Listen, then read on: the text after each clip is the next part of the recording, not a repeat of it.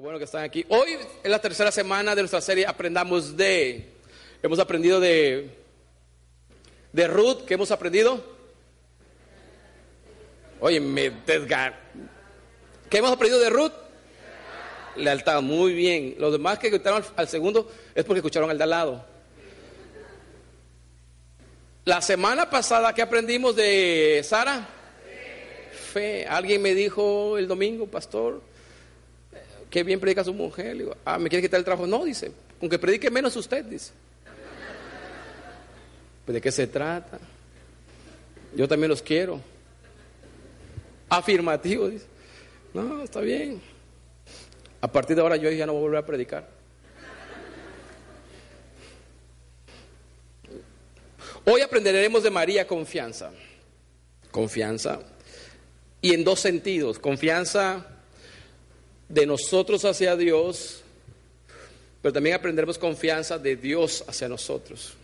Como María confiaba en el propósito de Dios para su vida, pero también ella confiaba en ese Dios que le asignó ese propósito.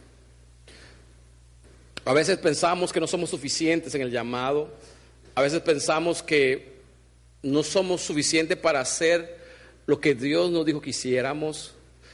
A veces decimos, ¿será que soy la esposa correcta de este señor? ¿O será que soy el esposo correcto de esta señora? ¿Será que estoy haciendo bien mi papel como mamá? Y vamos más allá. ¿Realmente a alguien le importa lo que estoy haciendo? A veces como servidores, estás en Amistad Kids, dices, ¿será que vale la pena servir eh, cuidando niños de sala cuna? Que solamente lo único que hacen los niños es llorar, pipí, popó. Y después cuando sale el papá me reclame porque no le puse bien el pañal. ¿Será que vale la pena? ¿Será que se dan cuenta? ¿Será que vale la pena venir a Centro Amistad? Total, vengo y nadie me saluda. Son tantos que yo creo que no se dan cuenta cuando falto. ¿Será la, vale la pena hacer tantas cosas? ¿Será que Dios tiene cuidado de mí? A veces nos sentimos como abrumados e inseguros del llamado que Dios tiene para nosotros. A mí me pasó cuando posiblemente mi papá me dijo que tenía que seguir yo como pastor. Yo dije, ¿será que la voy a hacer? Hasta el día de hoy me lo pregunto. Él tiene un estilo, yo tengo otro estilo, los años de experiencia de él, la forma que habla él. Me trae muchas dudas muchas veces, jamás voy a ser como él, nunca a lo mejor no lo llegaré, pero a veces yo decía, no, no creo. Yo siento que dije, la gente va a salir corriendo. Bueno, algunos sí salieron, pero bueno, ya ni modo. Pues ya que le hacemos, va. Pero, pero te sientes con muchas dudas. ¿será que eres capaz realmente de llevar a otro nivel el matrimonio? ¿Será que es capaz de llevar a otro nivel la iglesia? ¿Será que soy capaz de ser buen líder de grupo de amistad en casa? ¿Será que Dios me llamó como líder, pero yo no sé si soy bueno? Posiblemente hay alguien mejor. A veces sentimos que no somos suficientes para el trabajo que Dios nos llamó, que estamos desarrollando. Creemos que no somos los idóneos para lo que Dios nos escogió. Y eso le pasó a nuestra personaje de hoy, al personaje principal que vamos a ver hoy. No es un personaje menos importante, al contrario, creo que es un personaje trascendental en la historia de nuestra fe. Y es María, la madre de Jesús. Ahora, la historia que vamos a ver está en Lucas capítulo 1, versículo 26. Ahí vamos a empezar. Y vamos a ver cómo Dios se le revela a través del ángel y le da una asignación, le da un llamado a esta joven. Pero quiero ponerte el contexto antes de empezar a leer. Algunos comentaristas dicen que María tenía entre 13 a 15 años cuando el ángel se le apareció porque era la edad más o menos que en esa época la gente se casaba. Unos dicen que era como 19 a 20 años la edad que María tenía, porque muy chica no podría haber sido, pero lo que quiero decirte, si fuera 13 a 15 o fue 19 a 20, lo que sí te quiero decir es que era muy joven. Era demasiado joven para el llamado que Dios le tenía preparado. Y a no estaba eh, en sus planes tener un hijo tan rápido, aunque la Biblia dice que ya estaba desposada con José. Y vemos que el ángel se fija en una joven posiblemente inexperta, posiblemente de un lugar que no era muy, que no tenía buena fama, pero Dios la escoge porque confía. ¿Qué te quiero decir esta mañana? Dios confía que Él te ha llamado para ser esa esposa de ese hombre, Dios te ha llamado para ser ese esposo de ese hombre, Dios te ha llamado para ser ese padre o esa madre para esos pequeños. Dices, ya no puedo con esos chamacos, ya no sé qué hacer. Si Dios te lo dio, es que tú puedes. Que confía que tú tienes todos los recursos para poder guiar a esos hijos. O este trabajo, ya no sé qué hacer. Dios te ha dado todas las cosas porque cree y confía en ti que lo puedes hacer. Ahora, viendo el contexto de María, Dios se le revela a través del ángel y le da su asignación. Yo creo una asignación tan fuerte que creo yo que nosotros nos hubiera pasado, nos hubiéramos sorprendidos y tan joven a esta, a esta mujer. Vayamos a Lucas capítulo 1, por favor, de nuestra historia del día de hoy. Y hoy aprenderemos de María qué? Confianza.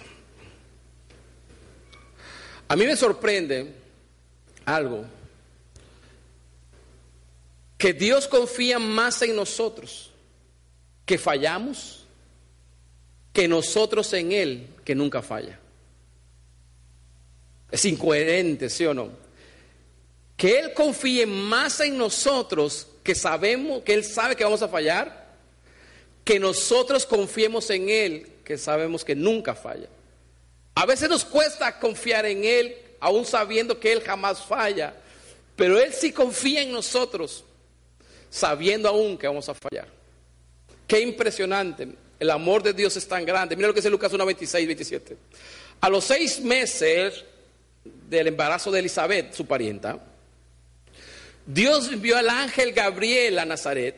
¿A dónde lo envió?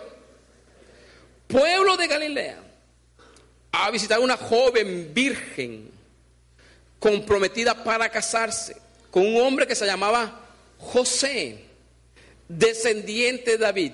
La virgen se llamaba María. Lo primero que encontramos es que nos dice que el ángel se apareció en un lugar, que es Nazaret. Ahora, Nazaret no era un lugar digamos, wow, es la metrópoli de Israel. No, no, no. Era un lugar que no era tan agradable para los mismos judíos. O sea, no era una ciudad muy próspera. Mira lo que dice Juan 1.46. Dice, ¿se acuerdan de Natanael? Dijo, Natanael le dijo, de Nazaret puede salir algo bueno. Es como si hoy dijéramos de...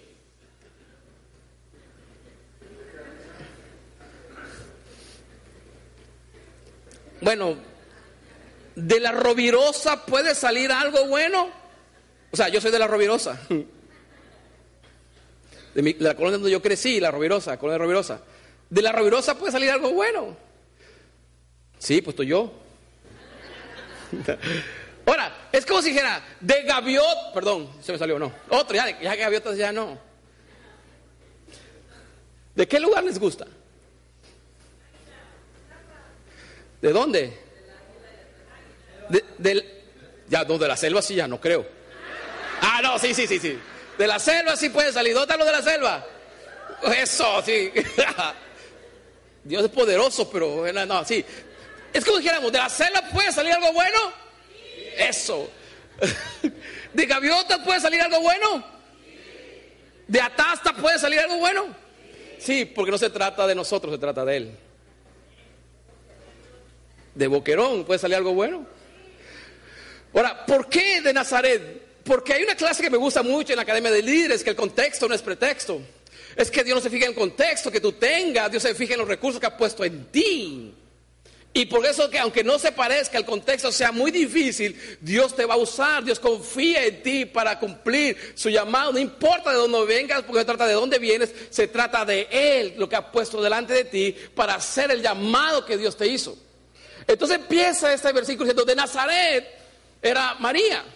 En la que se le parece en Nazaret. En este caso, después vemos un texto que dice, de Nazaret puede salir algo bueno. Y creo que sí, venía el Hijo de Dios. Ahora, dice también en este versículo que ellos, que María ya estaba comprometida. Había un pacto antes de casarse, un año antes, llamado Kidushin. ¿Qué, qué significaba esto? que ellos se comprometían para casarse y en ese año los dos vivían separados. Pero ese, ese pacto era tan, ¿cómo se llama? Tan serio que solamente se podía resolver divorciándose, porque prácticamente como que ya estuvieran casados, no estaban casados, pero cada quien vivía por su lado. Lo que ellos querían hacer, lo que hacían ellos, que en ese año tenían que mostrar fidelidad uno a otro. Y por mientras el hombre en ese año tenía que empezar a construir, tenía que empezar a, ¿cómo se llama?, juntar el dinero, tenía que empezar a trabajar y veían la fidelidad. Yo decía en la primera reunión, qué buena idea me dieron. ¿Verdad? Cuando venga con Camila, aquel fulano, sí, un año. Ponte a trabajar. Hoy en día se quieren casar y no tienen dónde llevarla, aunque sea alquilar un cuarto. Ay, no importa, amor, vivimos bajo un árbol mientras estemos tú y yo juntos. Esa mentira. A la semana que le aprieten las tripas, me vas a decir. Ya después así, mejor vámonos con mi mamá. Esta es una buena idea, ¿sí o no? ¿Verdad? ¿Quieres casarte con mi hija? Lo voy a decir. Sí, Trabájale un año a ver. A ver si eres bueno. La Biblia es buena para darnos ideas, ¿sí o no? Bueno. Ahora, era demostrar que la fidelidad de ambos. Ahora veamos cómo Dios le revela el plan a María. Lucas 1:28 dice, el ángel se acercó a ella y le dijo, te saludo, tú que has recibido el favor de Dios, di conmigo el favor de Dios. El Señor está contigo. Ante estas palabras, María se perturbó y se preguntó qué podría significar este saludo. Dijo, no tengas miedo, María. Dios te ha concedido su favor, le dijo el ángel. ¿Dios le había concedido qué? Su favor, la gracia, el regalo este. Yo tengo una pregunta el día de hoy. ¿Qué había hecho María para que ella fuera escogida, que fuera la mamá del Señor Jesús? Nada. ¿Había ido cinco años a la sinagoga bíblica? No, no, no. ¿Qué había hecho María para que Dios la escogiera? Simplemente su favor. Dios la había escogido por qué? Por gracia. ¿Qué hemos hecho nosotros para que Dios nos asigne ciertas cosas? Nada, simplemente su favor y su gracia. Nosotros, lo que Dios ha puesto en nosotros, el propósito que Dios ha puesto en nuestro corazón para hacer en esta tierra, no hemos hecho nada, simplemente es el favor y la gracia de Dios. María hasta ese momento era una jovencita, como cientos de ese tiempo en Israel, como amor, muchas virgencitas que había en ese, en ese, en ese tiempo en Israel, pero Dios escogió a María el favor de Dios subo sobre ella. Dice, Dios te ha escogido. Dice, bien bendecida eres, tú hallaste la gracia, tú lo hiciste. Solamente era que, era don de Dios darlo. Tú y yo solamente por gracia, por amor a Él, por su favor, hemos recibido el llamado que Dios nos ha dado. El llamado de papá, el llamado de esposo, el llamado de empresario. No te, no, no te encierres solamente en el llamado ministerial, sino el llamado que tú y yo tenemos en los roles que hacemos todos los días en nuestras vidas. Seguimos leyendo, dice, no tengas miedo María, Dios te ha concedido su favor, le dijo el ángel. Y aquí empieza a revelarle, dice, quedarás encinta y darás a luz un hijo y le pondrás por nombre Jesús. Él será un gran hombre y lo llamarán Hijo del Altísimo. Dios, el Señor, le dará un trono, el trono de su padre David, y reinará sobre el pueblo de Jacob para siempre su reinado no tendrá fin. María hace una pregunta, ¿cómo podrá suceder esto? Le preguntó María al ángel, puesto que soy virgen, el Espíritu Santo vendrá sobre ti y el poder del Altísimo te cubrirá con su sombra. Así que el santo niño que va a nacer lo llamarán Hijo de Dios. Una jovencita recibiendo la confianza de Dios escogiéndola a Dios, diciendo, tú en tu vientre vas a llevar al Hijo de Dios. Y cuando nazca, tú lo vas a educar. ¿Qué tal si Dios te hubiera escogido a ti? Como ha dicho, no, Señor, no la voy a regar yo. Pero Dios escogió a esta jovencita, teniendo confianza que ella podía hacer el trabajo. Ahora, dice que ella se perturbó. La palabra perturbar no quiere decir dudar. La, palabra perturbar que, que mueve el orden. Posiblemente ella tenía otro orden de su vida. Posiblemente ella decía, en un año más me caso con José, tengo hijos y todo. Pero Dios estaba moviendo el orden que ella tenía pensado. Y por eso hace las preguntas. Dice, ¿cómo va a suceder esto? Ahora, nuestra confianza en desarrollar nuestra asignación o nuestro propósito no son nuestros recursos, es el favor de qué? De Dios. En el, el favor de Dios es el que nos da esa asignación, ese propósito. Dios no está fijando en el recurso que tú tienes, Dios está fijando en lo que Él es para darte el llamado que Dios te dio.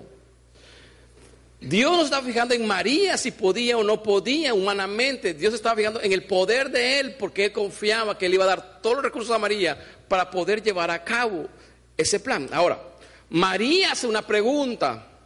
Dice, ¿cómo podrá suceder esto? Si tú lees versículos más arriba de Lucas capítulo 1, hay otra historia muy parecida a esta. El mismo ángel se le aparece a Zacarías, esposo de Elizabeth. ¿Quiénes son Zacarías y Elizabeth? Los papás de Juan el Bautista. Versículos arriba está. Dice que el mismo ángel se le aparece a Zacarías y le dice a Zacarías, Zacarías, van a tener un hijo. Y Zacarías le hace una pregunta. Zacarías dice, ¿cómo sucederá esto? Zacarías hace esta pregunta, ¿cómo puedo estar seguro de esto? La pregunta de María fue, ¿cómo sucederá esto?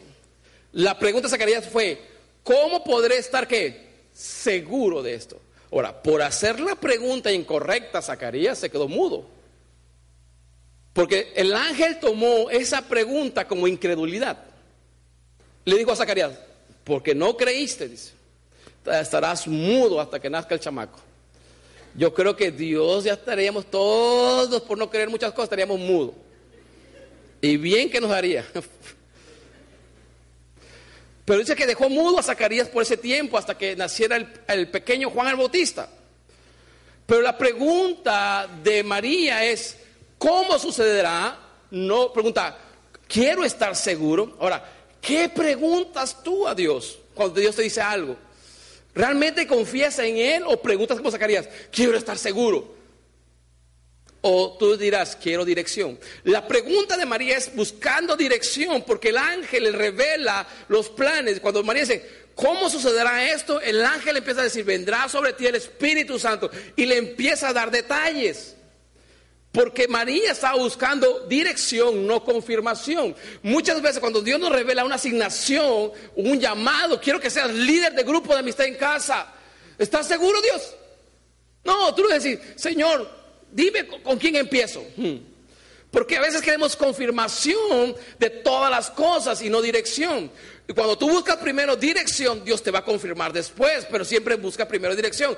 Entonces María dice, ¿cómo sucederá esto? Y el ángel le revela cómo va a suceder. Zacarías dice, ¿estás seguro? Si Dios lo dijo, Él lo hará. Una muestra del amor de Dios es que confía que puedes cumplir con tu llamado. La forma que muestra el amor Dios es que sigue usándolo en nuestras vidas. Ahora, la asignación que le daba María no era cosa pequeña. Ella iba a criar al Hijo de Dios. Ella pudo haber dicho, Señor, ¿por qué no escoges a la vecina que tiene como 10 chamacos? Ella tiene más experiencia a criar. Yo he hecho a perder a 10. A la mujer el onceavo le sale bien. Yo soy una niña. ¿Por qué confías en mí que soy una niña? Que no tengo experiencia en criar. Si o no la primera, cuando eres madre por primera vez, ni lo quieres bañar.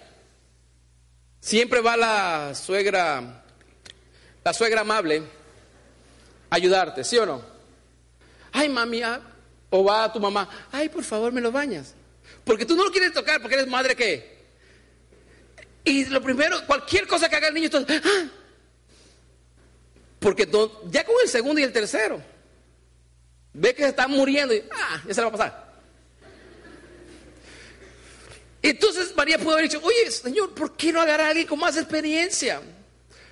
Ahora, la asignación que le está dando, el ángel le revela quién sería el que iba a estar en su vientre y a quién iba a criar, porque una cosa es tenerlo en el vientre y después criarlo, ¿sí o no? Porque después que nace ellos tienen que huir. ¿Se acuerdan?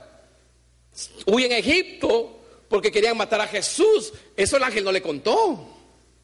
No le contó que le iban a crucificar 30 años después o 33 años después. Eso no le contó, le contó todo lo bueno. Es decir, este será uh, grandioso. Ahora, María dice, ahora, ¿yo cómo le voy a hacer? Yo, amor, yo no le puedo enseñar la Biblia, porque no sé, no, no tengo el recurso económico para criar al Hijo de Dios. Muchas veces nos centramos en lo que no tenemos en nuestro llamado, en vez de centrarnos en aquel que nos llamó para hacerlo. Confía que si Dios te ha dado un llamado, si Dios te ha puesto en ese matrimonio, confía que tú puedes hacer la obra. Confía que eres el esposo para esa señora. Confía que eres la esposa perfecta para ese señor. Confía. ¿No será que mi esposa se casó? ¿Será que yo soy estorbo para mi esposo? Hay mujeres que piensan, ay, es que yo no sé, yo no estoy a la altura de mi esposo. O esposo, ay, es que mi esposa. Confía que tú eres el idóneo para ese hombre. Para ese ogro, digo, para ese hombre. Confía que tú eres la perfecta mujer para ese hombre. Confía que tú eres los padres idóneos para esos hijos. Confía que Dios te puso a esos hijos porque tú puedes educarlos. Dios te dio ese trabajo porque tú puedes con él. Dios confía en ti, confía que eres el líder de grupo idóneo para esos discípulos rebeldes.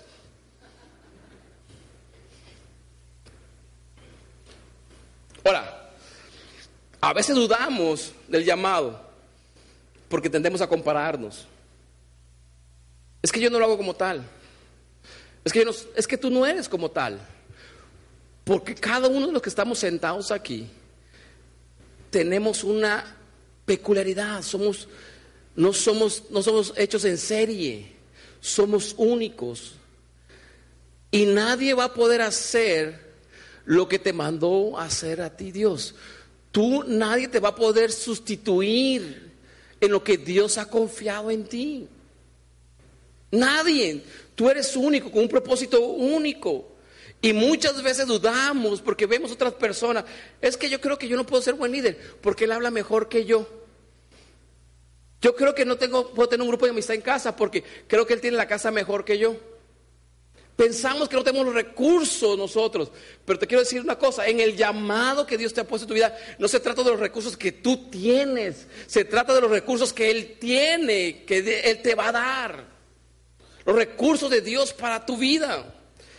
Dios no te escoge por si eres fuerte, Dios te escoge aún a pesar de tus debilidades para que Él se glorifique ahí. Confiemos en aquel que nos llama. Deja de quejarte. Deja de quejarte. Tú fuiste escogido para un propósito. Y eso es lo que me sorprende Dios, que Dios siga confiando en el hombre. Mira lo que dice Lucas 1.36. También tu pariente, le dijo el ángel otra vez a María, estaba diciendo al ángel, dice, también tu pariente Elizabeth va a tener un hijo en su vejez. De hecho, la que decían que era estéril ya está en el sexto mes de embarazo. Porque para Dios no hay nada imposible. Cuando hacemos la pregunta correcta, Dios va a confirmar. Dios le está diciendo a María, no te preocupes, ya alguien más también está creyendo, porque para mí no hay nada imposible. Dios, cuando tú le pides dirección, Dios te va a poner ejemplos de lo que ya está haciendo para que tú estés seguro también. Pero primero la dirección, después la confirmación, que puedas confiar en Él, que Él te eligió a ti. Y la remata diciendo, ¿sabes qué, María?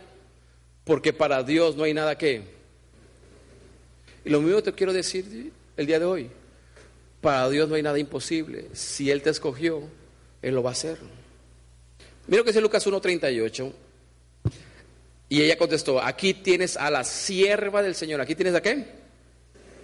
Contestó María, que Él haga conmigo como me has dicho. Con esto el ángel la dejó. La confianza no está en lo que tú puedes hacer, sino en lo que Dios puede hacer contigo si te pones en sus manos. Nosotros debemos recordar algo. Cuando tenemos una asignación, debemos recordar algo, que somos siervos de Dios. Ahora, ¿qué hace un siervo? Un siervo en la antigüedad no opinaba, simplemente que obedecía. Un siervo simplemente obedecía lo que decía su amo. Y María le dice algo, eh, aquí está tu qué, tu sierva. Tú y yo debemos reconocer algo, que somos siervos de Dios. Y cuando reconocemos como somos siervos de Dios, estamos para qué? Para obedecer sus órdenes. Cuando tú pierdes ese corazón de servicio, posiblemente vas a estar cuestionando las, los mandatos que Dios está dando o las ordenanzas. Posiblemente vas a estar cuestionando lo que Dios está pidiendo porque ya no te crees siervo. Y un siervo en aquel tiempo simplemente obedecía lo que su amo le decía. Y María dijo, ¿sabes qué? Ya no más. Yo soy la sierva, que se haga como Él ha dicho que se haga como Él dijo, yo estoy aquí, que Él me use. Nosotros debemos tener el corazón de siervo, confiar en el Dios.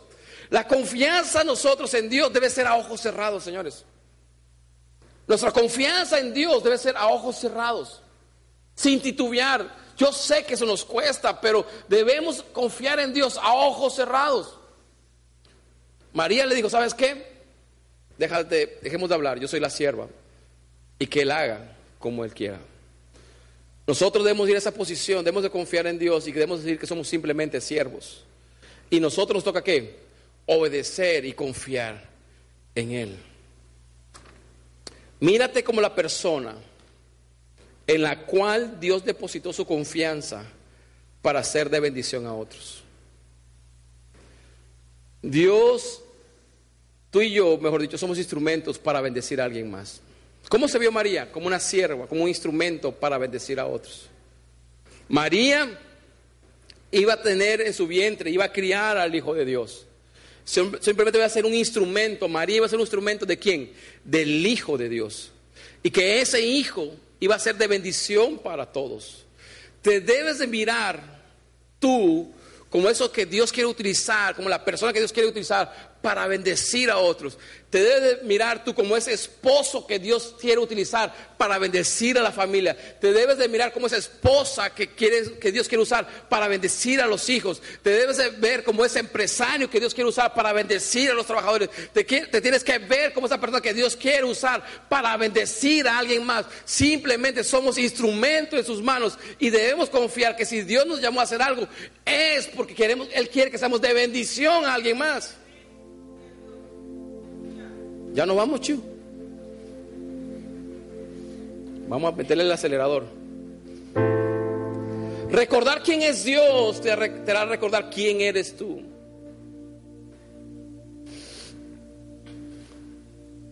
Después de eso, voy a meter el acelerador y me voy a adelantar 20 páginas. Dice la Biblia en esa historia que el ángel la dejó, ¿se acuerdan? Pero el ángel le dejó, le dejó una espinita ahí a María, que Elizabeth, su parienta, también estaba embarazada a los seis meses, ¿no? Y lo primero que hace María es ir a verla. Y el camino no era fácil. Algunos autores dicen que era un camino de tres a cinco días para llegar a donde estaba Elizabeth. Y cuando llega con Elizabeth, el Espíritu Santo toca el vientre de, de Elizabeth. Y Elizabeth dice, bendita eres. Y María empieza a profetizar, empieza a cantar y empieza a engrandecer al Señor. Y por eso te puse esa frase, recordar quién es Él, te hará recordar quién eres tú. Porque ella empezó a recordar que se trataba de Él. Ella empieza a engrandecer el nombre del Señor. Si tú eres Dios poderoso y empieza a exaltar el nombre. Cuando tú pienses que tu llamado te queda grande, cuando la posición que Dios te ha dado, cuando sientes que ya no puedes en tu matrimonio, cuando ya sientes que no puedes en tu trabajo, no pienses quién eres tú tan solo, piensa quién es Él. Hoy, hoy cantábamos algo importante, que eres hijo de Dios. Y si eres hijo, tienes un padre. Y ese padre siempre estará contigo. Y cuando piensas que ya no puedes, confía en ese padre que te asignó ese, esa encomienda de decirle, Señor, no es por mis fuerzas, es porque tú eres Señor de señores. Cuando tú recuerdas quién es Él, vas a recordar quién eres tú. Cuando tú recuerdas quién es tu Padre, recuerdas que eres hijo. Y con eso hay muchos beneficios. Obedecer a Dios es la forma de decir que confiamos en Él. Obedecer a Dios es la forma de decir que confiamos en Él. Posiblemente María tenía mil excusas para decirle yo no puedo. Pero obedecerle a Él era decir yo confío en ti, paso a paso.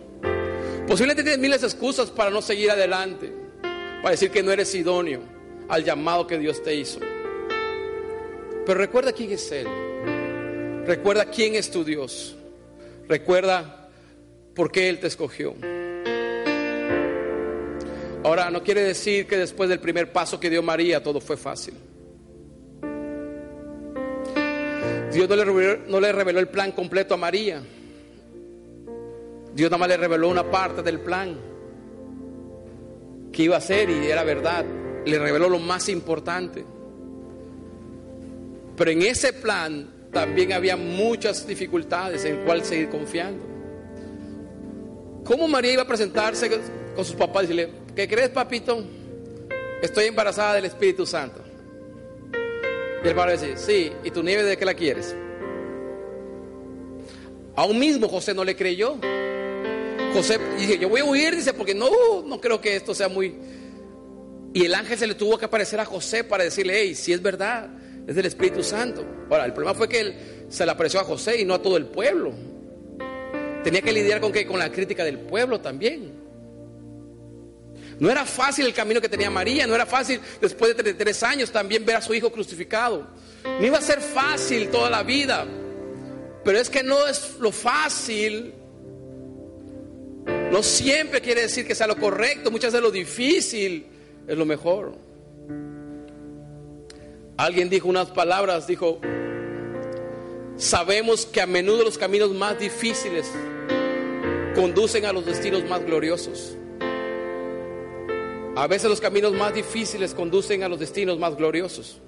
No renuncies porque es difícil. Si es difícil, es porque es bueno. No renuncies al matrimonio porque es difícil. No renuncies a tu escuela, joven, porque es difícil. Ya voy a salir a estudiar. porque es difícil? No puedo. No, no renuncies porque es difícil. Si es difícil es porque es bueno. Confía que si Dios te puso en escuela es porque tú termines. Que tienes la capacidad para hacerlo, joven. No renuncies, papá, a ser padre. Y cuando digo no renuncies, no quiere decir que te vayas de la casa. Muchas veces hay padres que han renunciado a ser padres dentro del mismo hogar. Los hijos hacen lo que quieran dentro del mismo hogar. Han renunciado a esa confianza que le he dado de padre porque no quieren tener problemas con sus hijos. Ah, ya mejor que haga lo que quiera, ¿para qué tener problemas? No, no renuncies. Porque si es difícil ser padre, porque es bueno corregir. Dios confía en ti. Así como Dios confió en María, su hijo. Dios confía en ti, los hijos. Te quiero leer un salmo. Ponte de pie, por favor.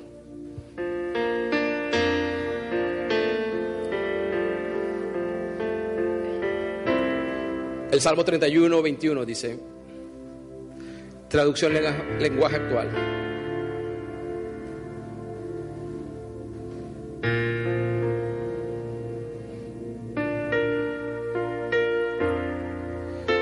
Bendito seas, Dios mío, dice.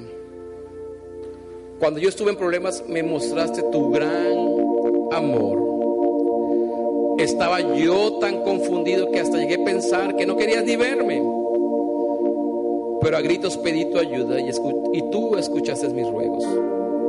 23 dice, ustedes, lo los que aman a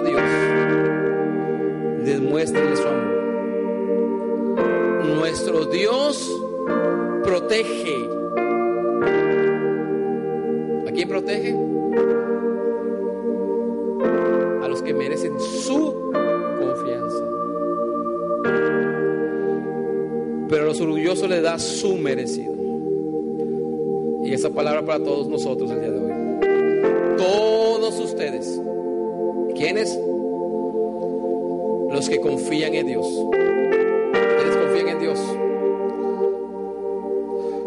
Ustedes los que confían en Dios.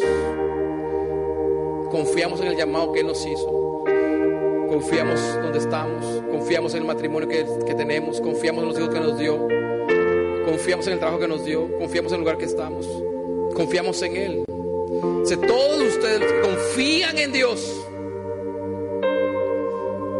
anímense. ¿Qué debemos de hacer? Y sean valientes.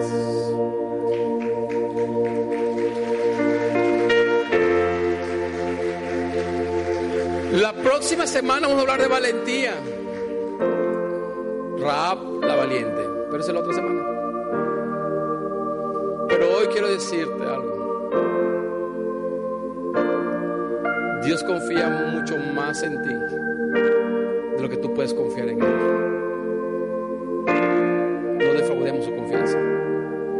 Si Dios te puso en ese matrimonio, si Dios te puso en ese trabajo, si Dios te puso en esos hijos, jovencito, si Dios te puso en esa escuela, ahora, jovencito, si Dios te puso esa mamá, que necesitabas. Confía en el plan perfecto de Dios. hubiera, preferido nacer con la otra familia. Confía que el papá que te puso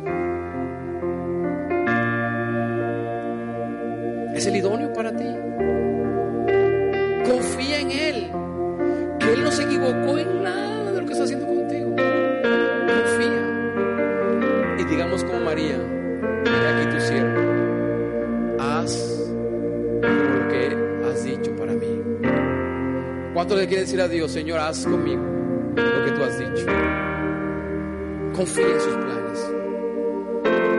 Confiemos en Él, que si Él nos escogió, es porque Él sabe que somos gente obediente.